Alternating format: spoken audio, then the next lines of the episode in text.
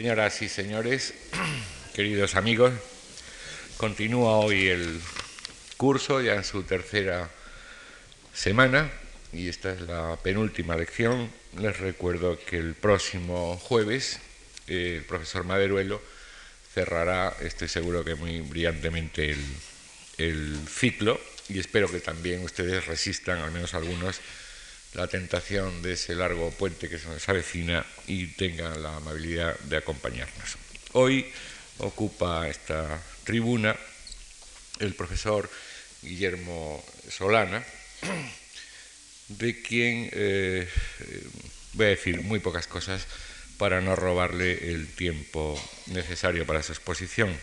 Guillermo Solana es madrileño de 1960, es doctor en filosofía con una tesis dedicada a Vicente van Gogh y es en la actualidad profesor titular de estética en la Universidad Autónoma de Madrid.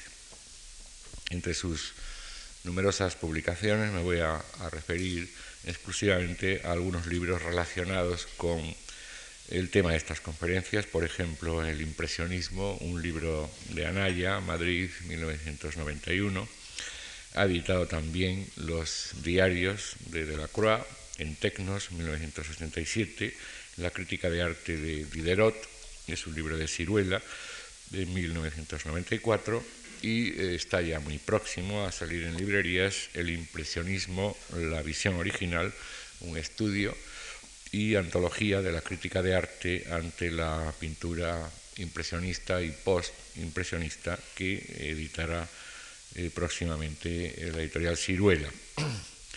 Eh, pero Guillermo Solana es también un eh, profesor que sale de su cátedra y hace crítica de arte, por ejemplo, en arquitectura viva o crítica de libros. Habrán podido ustedes mismos leer alguna muy reciente en el ABC Cultural de los, de los viernes. Quiero darle las gracias a Guillermo Solana, profesor Solana, por eh, aceptar nuestra invitación y a ustedes por acompañarnos tan fielmente. Gracias.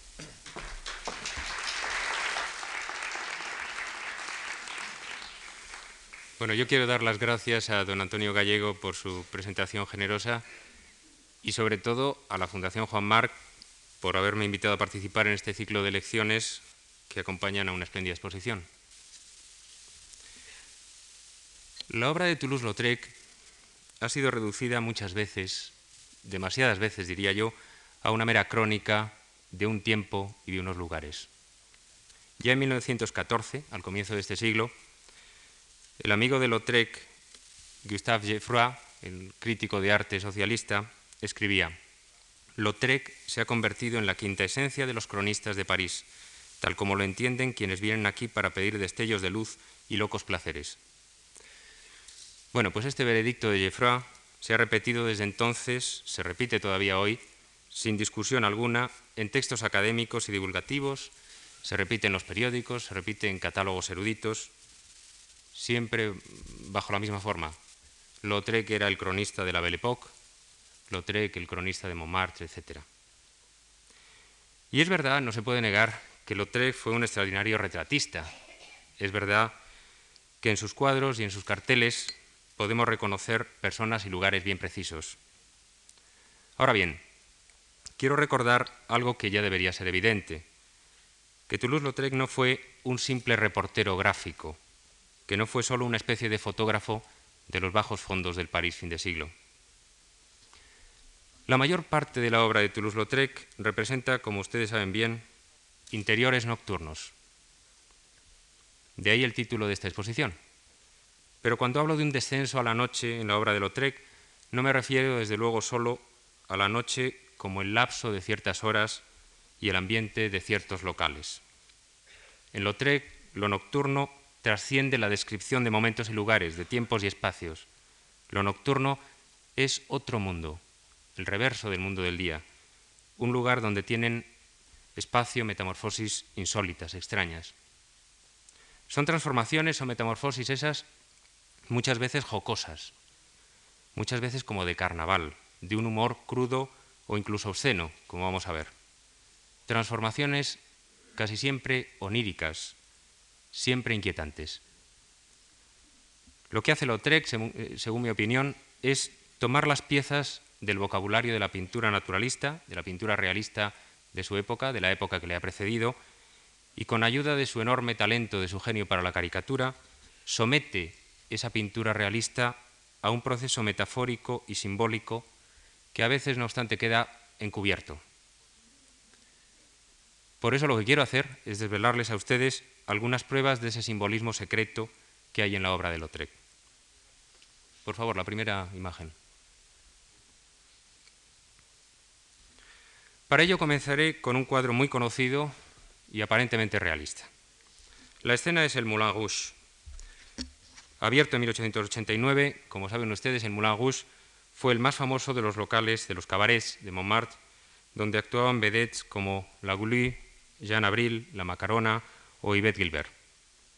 Lautrec frecuentó el Moulin Rouge desde el principio, desde su inauguración.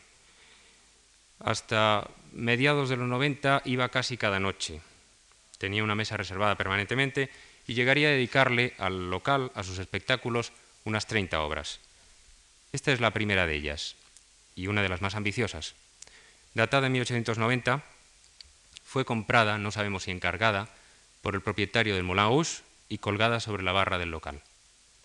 El título de la pintura es Dressage de Nouvelles, o sea, adiestramiento de las nuevas. Se refiere naturalmente al adiestramiento de las nuevas bailarinas por Valentin le Desossé, o sea, Valentín el deshuesado, ese personaje de figura grotesca que danza en el centro de la composición.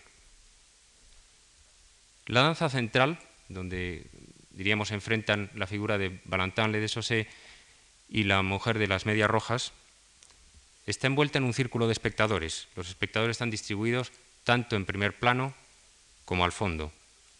Toda la escena, como ustedes observan, se baña en una atmósfera irreal, en una atmósfera fantástica que podemos atribuir a la iluminación eléctrica y a la iluminación de gas de la cual se preciaba el Moulin Rouge.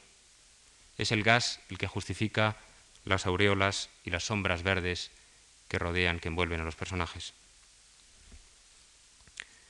En su libro sobre la pintura flamenca temprana, Panofsky, el gran historiador del arte de este siglo, establece una distinción entre lo que llama el nocturno negativo en pintura y el nocturno positivo. Nocturnos negativos llama a aquellos que consiguen el efecto de noche en pintura mediante la total ausencia de color. El nocturno positivo, por el contrario, es aquel que consigue el efecto nocturno a través de colores distintos de los del día, pero no necesariamente atenuados. Este que tenemos aquí es en tal sentido un nocturno positivo, puesto que nos presenta la noche en colores diferentes, diferentes pero vivos e intensos. Para tratarse de un lugar de diversión, me parece que la atmósfera del Moulin Rouge en esta pintura es sórdida y hasta lúgubre. No hay entusiasmo ni alegría, nadie sonríe, nadie parece abrir la boca siquiera. Un escritor inglés que frecuentaba mucho el Moulin en esta misma época, Arthur Simons, describía a los habituales del local como marcados por el estigma del pecado. Simons describía el interior del local como una especie de antro satánico. En su decoración, decía, había representaciones en madera de las llamas del infierno. Quizá algo de eso, quizá algo de este sabor infernal, se plasma aquí, acaso en forma de parodia, del mismo modo que Offenbach, por ejemplo, en su ópera cómica Orfeo en los infiernos, había representado el Hades de la mitología en tono humorístico.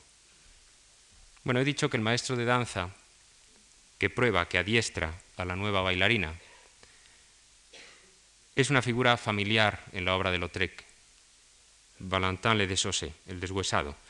Su nombre era Renardin y por el día fue comerciante de vinos primero y luego empleado de su hermano, que era un notario. Por la noche bailaba como aficionado desde los años 60 del siglo pasado, con una prodigiosa agilidad y flexibilidad que le valieron su apodo, el deshuesado, el hombre de goma. Pues bien, al describir este cuadro, el crítico Firmin Javel, en esta época, caracterizaba la figura grotesca de Valentin Le Desausset como un Mefistófeles de callejón. Y es verdad que hay algo diabólico en este maestro de danza que inicia a la muchacha de las medias rojas, como si dirigiera un aquelarre. Pero hay otra figura menos visible que me parece que puede desempeñar también algún papel en esta fiesta. Miren ustedes al fondo, donde se reconoce a algunos amigos de Lautrec. Están Maurice Guibert, Paul Sescot, Gossy y Jean Abril, de la que hablaremos después, muy arropada. Otra, por favor. Ahí al fondo, entre, entre los amigos de Lautrec, justo detrás de la danzante de las medias rojas y muy cerca del punto de fuga de la perspectiva, un extraño espectador con bombín y cuello duro. ¿No es la muerte misma de incógnito la que preside este baile? Lautrec incluyó calaveras en varias imágenes, eh, por ejemplo en varios dibujos suyos de los años 80 y 90. Por ejemplo también, otra por favor, en su cubierta para una edición de la Tauromaquia de Goya, publicada en 1894. Otra.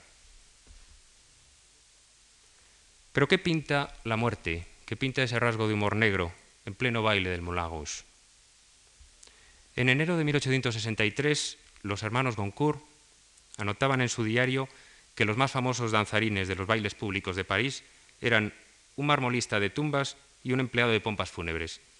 Y los Goncourt observaban con ironía. Así se vinculan nuestras bacanales a la danza de los muertos. Los Goncourt se refieren, claro está, a una tradición iconográfica que se remonta, como ustedes saben, a la Edad Media, la tradición de la Totentanz, de la danza de los muertos, o danza de la muerte, o danza macabra.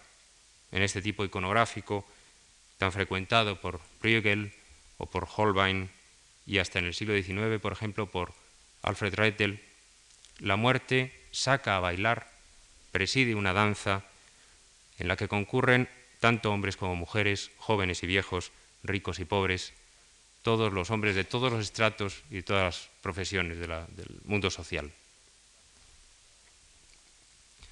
Otra, por favor. En esta foto de Lautrec pintando el cuadro del dressage de Nouvelle, otra.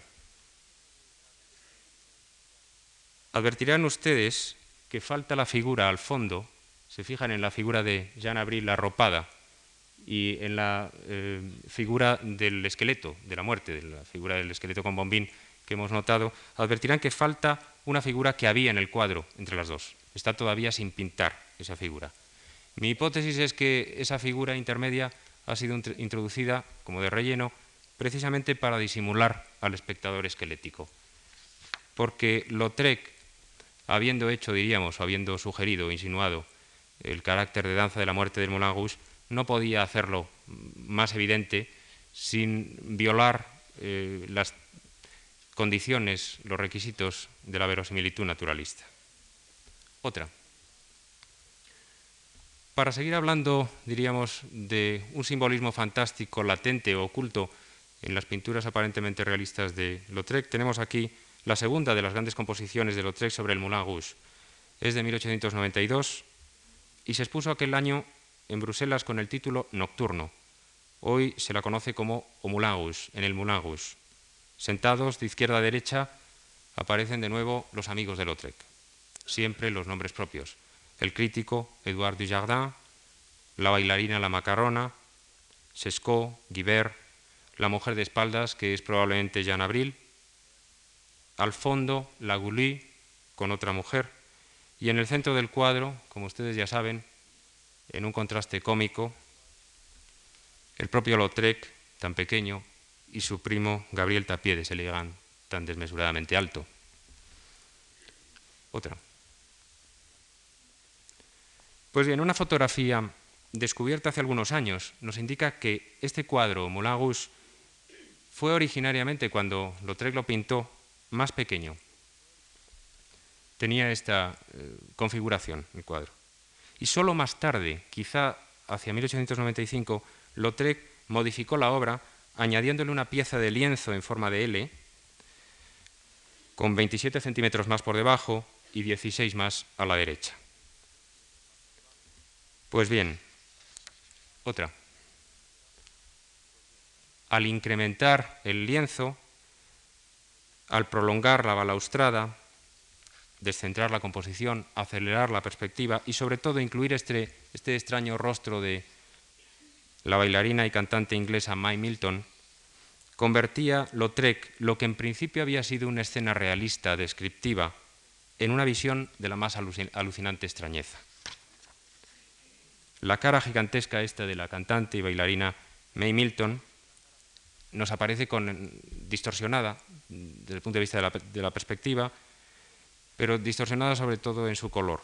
El maquillaje excesivo, la iluminación artificial desde abajo, la convierten en una máscara, en una máscara muy extraña, rematada además por las antenas del sombrero. Como el cuerpo de May Milton es una sombra plana confundida con otras masas oscuras del cuadro, esta máscara se diría que flota, aislada del contexto.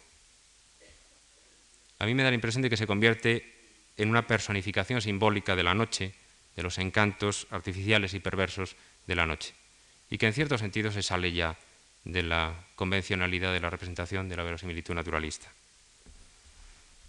Hay muchos ejemplos de estas máscaras con iluminación artificial extraña, de colores raros, por ejemplo, en las escenas de teatro de Daumier o de Degas. Hay también máscaras, desde luego, como ustedes saben. Otra, por favor.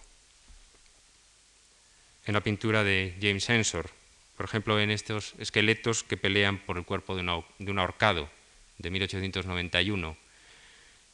Máscaras y esqueletos que hemos visto mm, comparecer en estas dos obras eh, de Lautrec aparecen con mucha frecuencia en la obra de Ensor en sus carnavales siniestros, y se ha sugerido que pudieron llegar a influir en Lautrec a partir de una exposición de la obra de Ensor de 1894.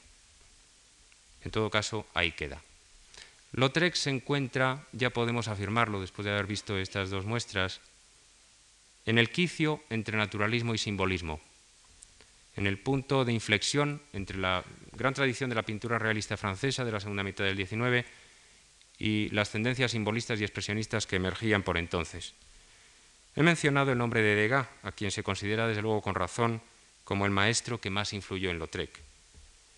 Pero si Degas representa esa pintura naturalista, esa gran tradición de la pintura naturalista francesa, hay desde luego contrastes muy reveladores entre su obra y la de Lautrec.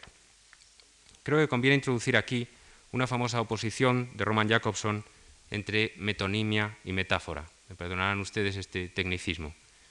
La metonimia, por explicarlo muy brevemente, es una figura retórica que significa por contigüidad. Es el procedimiento preferido del arte realista. La metáfora, en cambio, juega y significa a partir de las semejanzas, no de la contigüidad, de la asociación, por ejemplo, espacial, sino de la asociación por semejanza. Y la metáfora es el recurso, según explica Jacobson, del arte romántico, simbolista y también surrealista.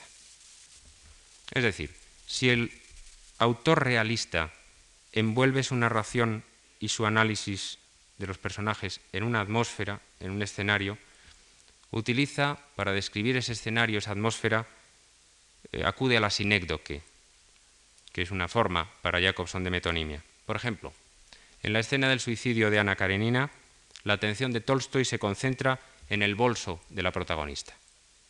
Es decir, que Tolstoy procede recorriendo espacialmente los elementos de la escena y se concentra en un detalle. ¿Qué es lo que hace en cambio el simbolista que utiliza la metáfora? Pues en lugar de acudir a un detalle presente por contigüidad espacial, transforma las piezas de la narración en símbolos que evocan elementos ausentes y a menudo fantásticos. Veamos un ejemplo. Otra, por favor. Veamos, por ejemplo, este cuadro de Degas, mujer acodada cerca de un jarrón de flores. Y notemos un detalle menor, los guantes que hay sobre la mesa delante de la jarra de agua. Otra. Esos guantes abandonados, observarán ustedes que no se parecen en absoluto a unas manos. No significan en absoluto por semejanza con las manos se hayan asociados con las manos de su dueña por contigüidad espacial, porque se encuentran cerca de las manos de su dueña, porque pertenecen a esas manos físicamente.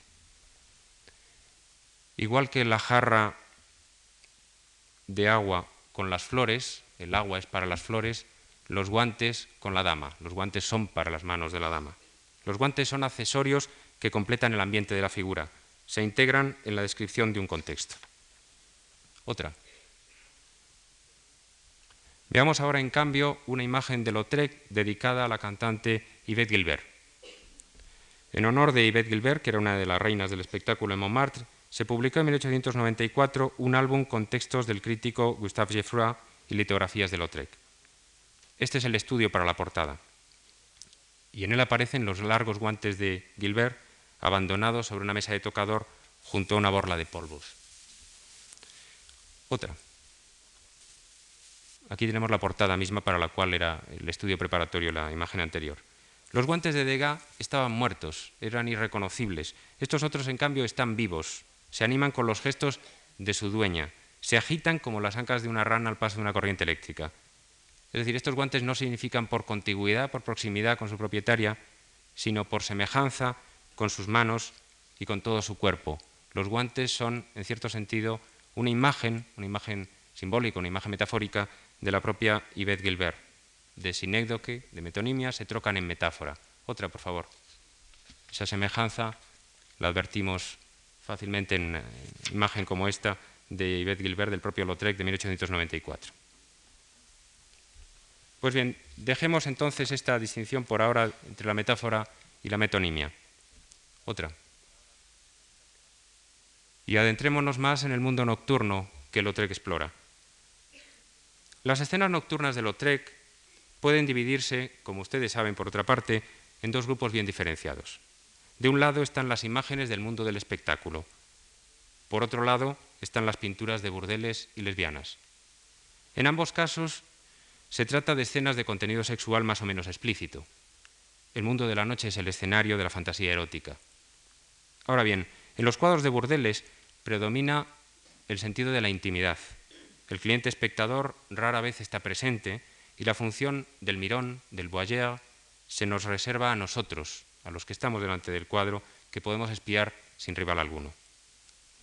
En cambio, en las imágenes de los espectáculos, en las que me estoy concentrando, en las imágenes de salas de bailes, de teatro y de café-concert, la relación sexual entre el mirón masculino y la mujer que se exhibe, esa relación se despliega de un modo público a través del espectáculo. Es este aspecto público del deseo el que me interesa. Y quiero estudiarlo especialmente en los cuadros y carteles que Lautrec dedicó a la bailarina y actriz Jeanne Abril en la década de 1890. De todas las vedettes de Café Concert, Jeanne Abril fue, junto a Yvette Gilbert, a la que ya hemos visto, la más representada por Lautrec. Bailó primero en el Moulin Rouge, donde recibía el alias de la Melinite, eh, es decir, la melinita, un explosivo, y también el apodo de La Folle, la loca. Después actuaría en otros locales como el Jardin de París, eh, Los Decadentes o el Diván japonés. En las imágenes de Jean Abril, por ejemplo, en esta Jean Abril danzando, bailando de 1892, nos sorprende siempre algo, el contraste entre el movimiento frenético de la danza y la expresión ausente y melancólica del rostro. Nos tienta a vincular este contraste con lo que entonces se llamaba la belle indifférence, la bella indiferencia característica de las histéricas. Otra, por favor. Esa asociación de la danza de Jean Abril con la histeria no es irrelevante, ni me la he inventado yo. En estos años 80 y 90 eran muy populares en Francia las investigaciones del doctor Charcot del Hospital de las Salpêtrières de París, que fue precisamente quien describió de modo científico el fenómeno de la histeria y fue, por cierto, también, como ustedes saben, el maestro de Sigmund Freud. El gran ataque histérico, según Charcot, incluía una fase epileptoide, casi epiléptica, y producía convulsiones, parálisis y contracturas. En un artículo publicado en 1893 en L'Echo de Paris, que iba, por cierto, acompañado de dibujos de Lautrec, Georges Montorgueil escribía sobre el café-concert, sobre el espectáculo del café-concert contemporáneo. Decía, la bailarina sale, camina, corre, patalea, agita las faldas, se entrega a una coreografía epiléptica. El cabaret contemporáneo evoca, decía Montorgueil, a las pacientes del difunto Charcot. Charcot acababa de, morir ese mismo año 93. Tiene, decía Montorgueil, la histeria gesticulatoria. Según las memorias de Jean Abril, por lo demás, ella misma había padecido trastornos histéricos. Fue internada muy joven precisamente en la Salpêtrière, bajo los cuidados precisamente del doctor Charcot, y según cuenta eh, ella, eh, no sabemos hasta qué punto podemos fiarnos de, tal rememoración, fue una noche en el hospital participando en un baile de máscaras cuando sintió la revelación de la danza y esa revelación la curó súbitamente de la forma de, corea histérica que padecía. Bueno, en este estudio que tenemos aquí, un estudio preparatorio para un cartel que veremos enseguida, fija Lautrec una de las posturas características de Jean Abril, la comedia del pudor fingido. Jean Abril pretendía ocultar sus enaguas con los brazos. Sobre esta pose y sobre Jean Abril en general escribía el escritor inglés Arthur Simons, eh, que ya hemos citado aquí. Dice, Jean era tanto más provocativa cuanto que se daba el aire de una mojigata. Todo en ella sugería una especie de virginidad depravada. Su perverso genio la hacía ser a la vez adorable y nerviosa, mórbida y sombría, mordiente y estridente. Era una criatura de humor cruel que sugería crueles pasiones. Era tan increíblemente delgada y flexible que podía doblarse completamente como Salomé ante Herodes hasta barrer el suelo con sus hombros. Solamente quiero recordarles que para la imaginación fin de siglo, Salomé representa el sumum de la danza como provocación sexual. Otra, por favor. Pero vamos ya al cartel para el cual eh, la imagen anterior era el, estudio preparatorio. El primero de los grandes carteles dedicados a Jean Abril, eh, extraordinariamente conocido, Jean Abril au Jardin de Paris, el Jardín de París, uno de estos locales nocturnos eh, de moda entonces una litografía de 1893. Hacia 1892-93, muchas de las estrellas y desde luego los espectadores del Moulin Rouge emigraron a otros eh, lugares nocturnos más de moda, como este Jardin de Paris que estaba en los Campos Elíseos. Lautrec diseñó este cartel con ocasión del debut en aquel local de Jean Abril. Y Jean aparece en la postura que ya hemos visto, en un escenario extraño, de perspectiva acelerada y algo incongruente, pero lo más sorprendente de todo, me lo concederán ustedes, es el mástil del contrabajo. Ese mástil que, del que surgen unos extraños tentáculos que envuelven toda la escena, que envuelven a la propia danzarina, creando un marco de líneas, por cierto, muy arnubó. Otra, por favor. Pues bien, quiero centrarme precisamente en este extraño mástil y seguir sus avatares eh, por algunos minutos más. Otra. En el segundo de los carteles dedicados a Jean Abril, este del diván japonés de 1893, encontramos a la actriz y bailarina junto con el crítico Edouard Dujardin, que ya aparecía en la pintura o Moulin que asisten al show de Yvette Gilbert. Yvette Gilbert, que aparece al fondo sin cabeza, con sus largos guantes negros. Bueno, por esta época Jean Abril no había bailado profesionalmente desde hacía casi dos años, pero desde luego aquí no aparece solamente como espectadora, sino como antagonista de Yvette Gilbert. Otra. Observen ustedes que entre Yvette Gilbert, que está en el escenario, y Jean Abril, se abre el foso de la orquesta, y del foso asoman una serie de extraños apéndices cuya atención está dividida entre las dos vedettes. Las manos del director de orquesta, como trompas de elefantes o quizá como serpientes hipnotizadas, se yerguen y ondulan magnéticamente hacia Gilbert. Los mástiles de los contrabajos, en cambio, de nuevo los mástiles, se levantan solos, sin ayuda de músicos, y sus volutas, las volutas que los rematan, se orientan hacia Jean Abril. Otra, por favor. Pero vamos a ver un tercer ejemplo en el cual comparece el mástil del contrabajo, casi diría que como el protagonista, o por lo menos como un eh, antagonista de la actriz, de la figura principal.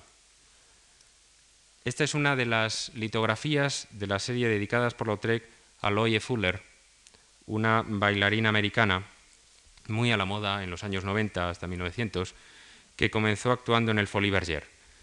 Esta bailarina, que por otra parte era muy gorda y no estaba muy dotada especialmente para la danza, eh, deambulaba por el escenario, caminaba y giraba, haciendo ondear mediante unos largos palos grandes piezas de seda que daban a su espectáculo pues, un carácter indudablemente muy efectista, sobre todo porque a veces bailaba sobre un piso, sobre un suelo de vidrio, a través del cual se proyectaban focos con luces de colores que producían efectos iridiscentes en, la seda.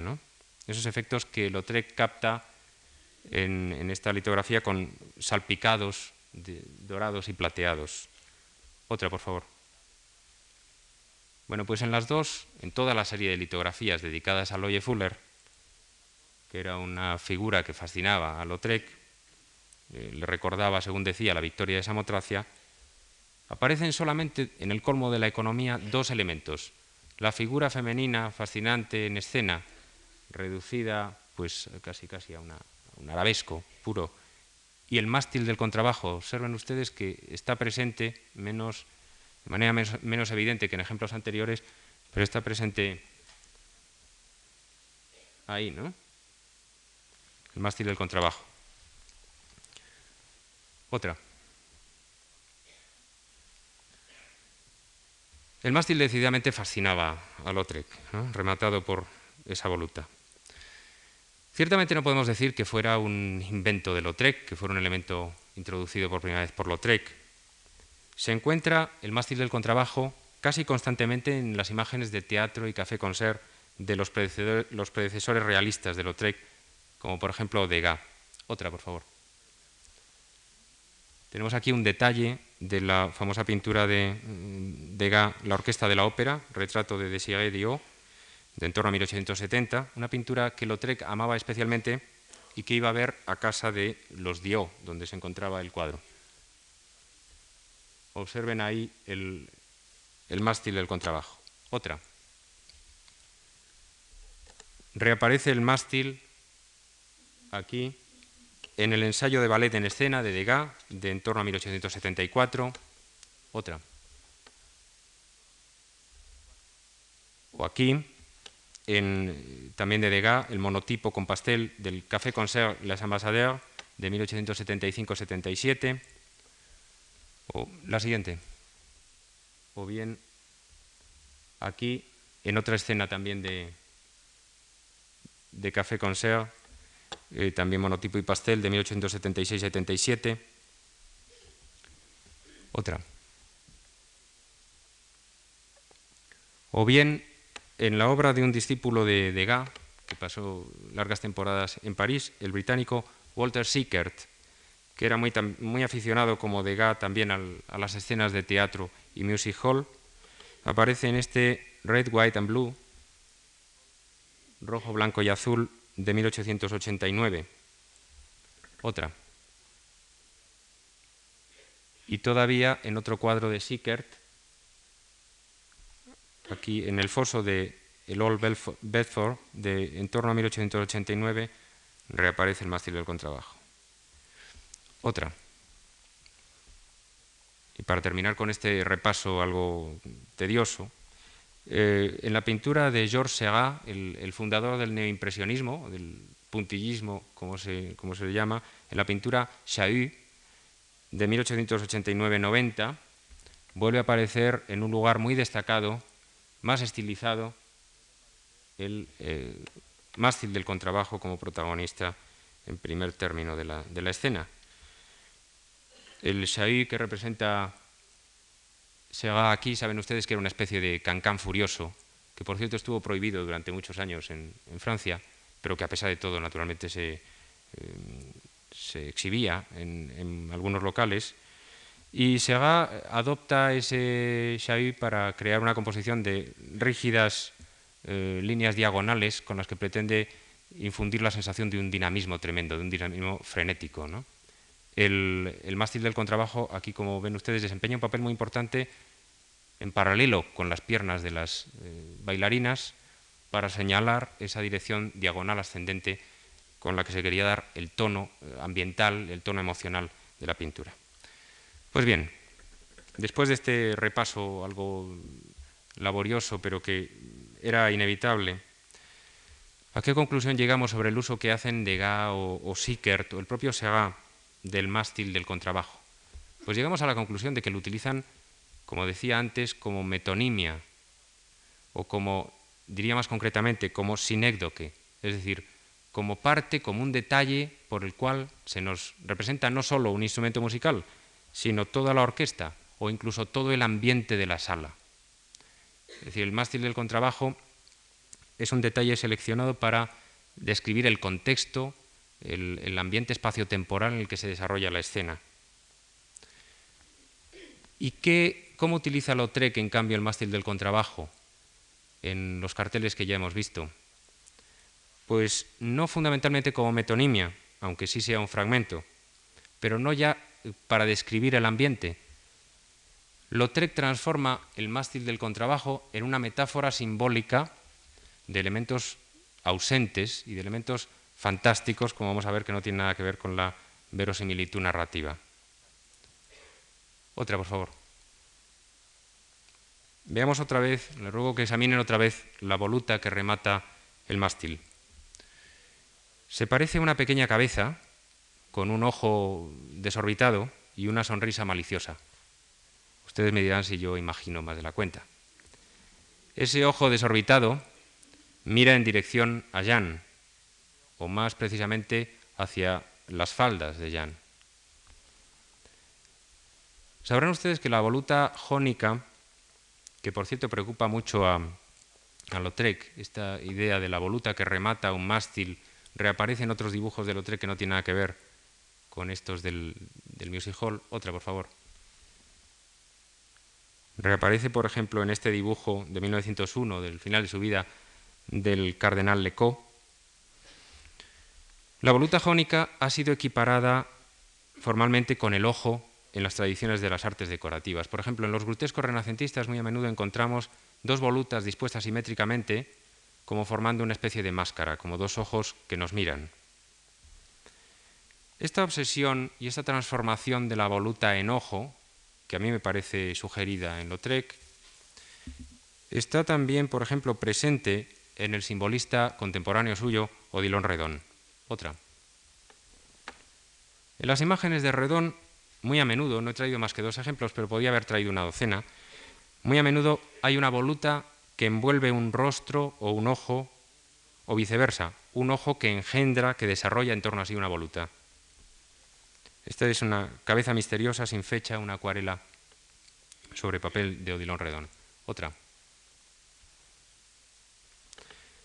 Quizás sea más evidente todavía en esta litografía de Odilon Redón, que se titula Hubo quizá una visión primera ensayada en la flor.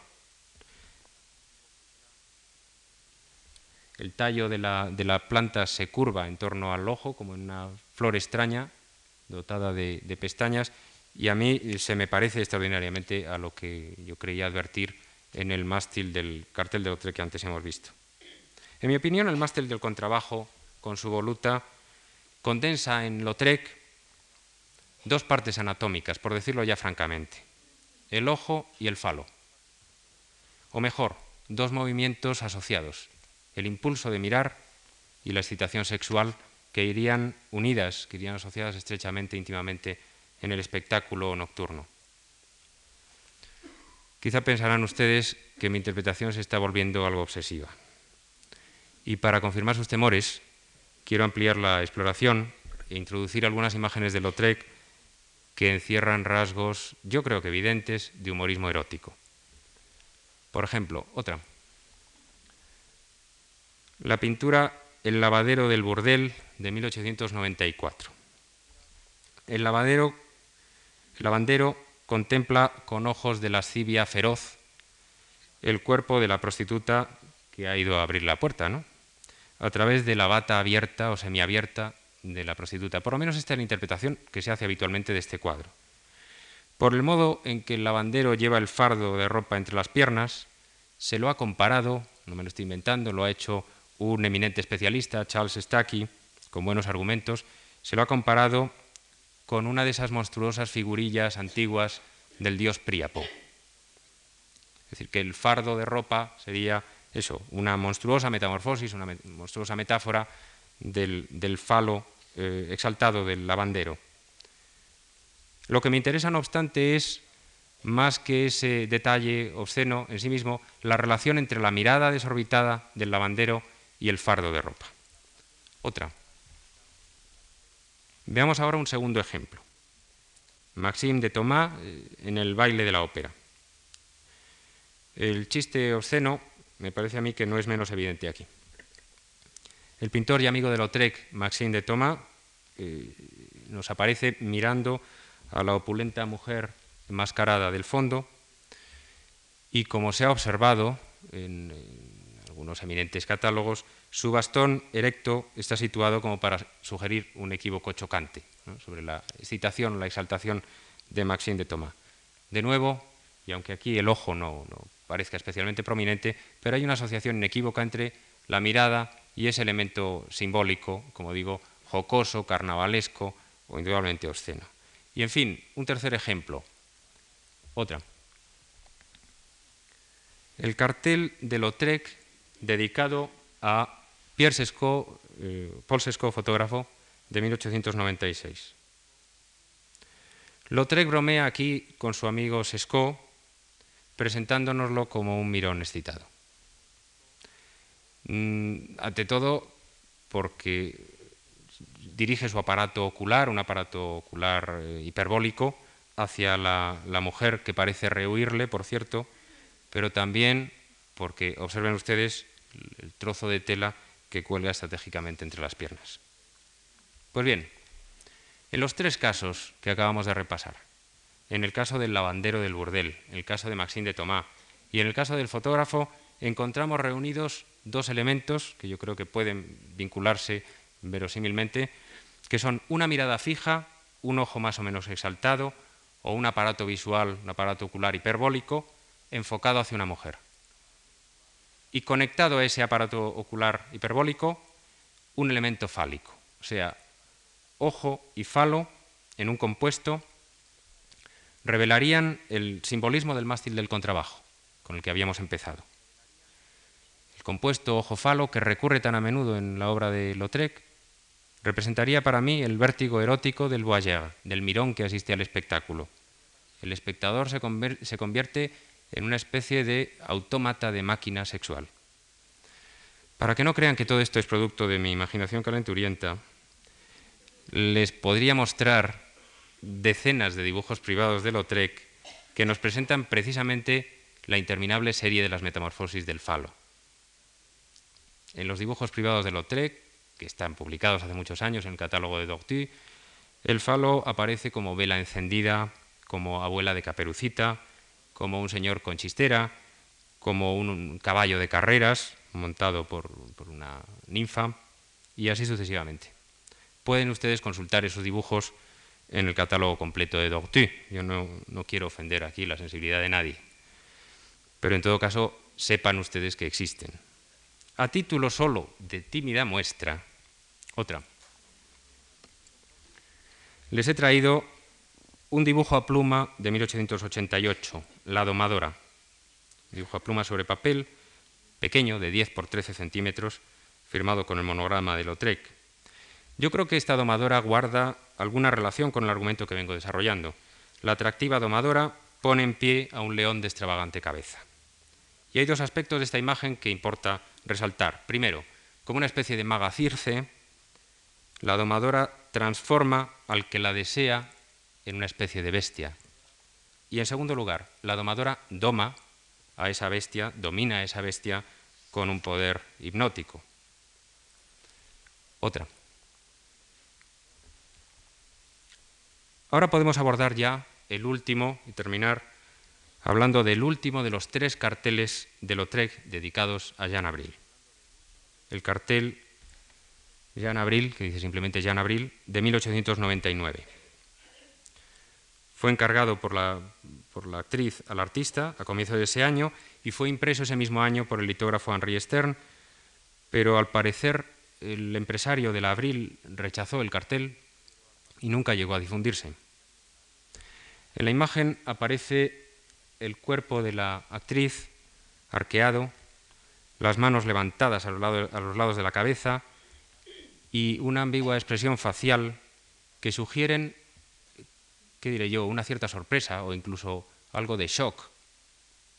Reptando y enroscándose en torno a su cuerpo, con, la cabeza entre sus pechos, una gran serpiente de colores, con un ojo, por cierto, en, color rojo eh, llamativo. Otra. Esta serpiente, esta imagen de la serpiente enroscada en torno al cuerpo femenino, ya se insinuaba en un dibujo temprano muy poco conocido de Lautrec de 1880, de cuando el artista tenía solo 16 años. Esa boa en torno al, cuello de la, figura femenina yo creo que tiene un carácter zoomórfico eh, evidente. ¿no? Vuelva hacia atrás, por favor, a la diapositiva anterior. Se puede considerar a esta serpiente que repta por el cuerpo de Jean Abril, desde luego se la puede considerar simplemente como parte del vestuario de la actriz, como un simple complemento decorativo que realza el movimiento de la figura, que realza el, arabesco vivo de su cuerpo. Pero tal vez hay algo más. Otra. Y otra. Saben ustedes que en los años 80 y 90 del siglo pasado, la imagen de la mujer que coquetea con la serpiente, o de la Eva que coquetea con la serpiente, se convierte en un tópico de la pintura decadente y simbolista. Vamos a ver aquí solamente cuatro ejemplos. Este primero es una pintura de Gabriel Ferrer titulada Salambó, de en torno a 1881. Eh, lleva el título naturalmente por la novela de Flaubert, de 1862, Salambó, que es una novela histórica, como ustedes saben, que recrea el ambiente de la antigua Cartago, y en la cual hay una famosa escena donde la protagonista femenina absoluta, la que da nombre a la novela, coquetea amorosamente, o tal vez hace algo más que coquetear, con una serpiente, con una serpiente amaestrada, naturalmente. Aquí aparece en la, pintura de Gabriel Ferrer eh, pues la protagonista retozando de manera probablemente excesiva ¿no? y perversa, envuelta, enrollada con la serpiente al cuerpo. Otra. En la pintura de Kenyon Cox, Lilith, de en torno a 1892, es incluso más explícita, porque en ella aparece eh, arriba la figura femenina besando, inclinando su cabeza para besar a la serpiente, y abajo aparece un compuesto de, mujer tentadora, de imagen del diablo, en figura femenina o con el torso femenino y con la cola de serpiente. Otra. Todavía en la pintura de Edward Robert Hughes, Biancabella y Samaritana, su hermana serpiente, de 1894, que es una pintura que se basa en una fábula italiana, reaparece este eh, juego perverso, erótico, entre la mujer y la serpiente amaestrada, la serpiente domesticada. Y de manera más, diríamos, más mística, desde luego menos naturalista, menos académica, otra.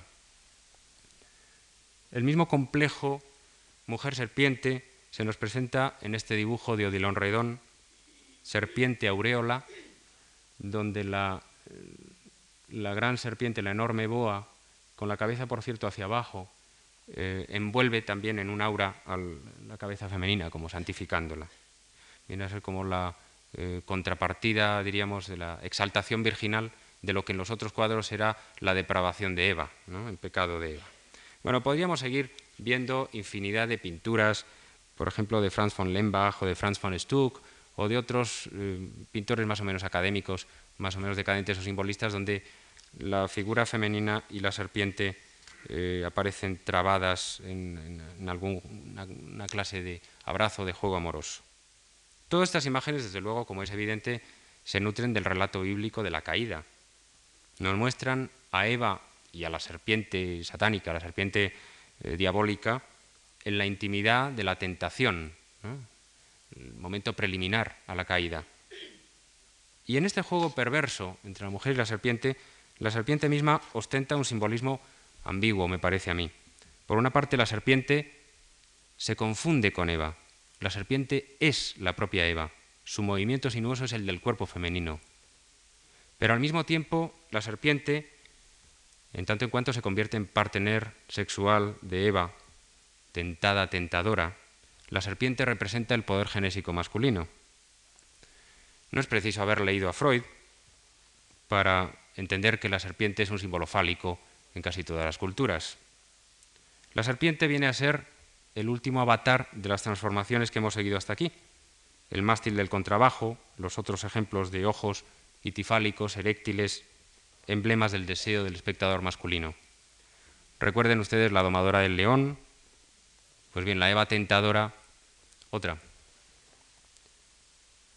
Esta Jean Abril incluso es también, en cierto sentido, una encantadora de serpientes, una domadora de serpientes, con la particularidad de que la encantadora en este caso parece haber sido alcanzada por la bestia a la que doma, por la bestia encantada, y parece, diríamos, como sucumbir a su asalto. Voy a detenerme aquí porque tal vez ya he ido demasiado lejos. De todas formas, al menos tengo la esperanza de haber confirmado con este breve paseo lo que ustedes ya podían sospechar, que Toulouse-Lautrec no es un simple cronista en todo caso. Aparte del testimonio de una época y de unos ambientes Lautrec nos ofrece una revelación de la imaginación simbólica, una revelación del potencial sexual de la mirada y de las metamorfosis inquietantes a que nos somete el deseo. O dicho de otro modo, nos ofrece un profundo y turbador descenso a la noche. Muchas gracias.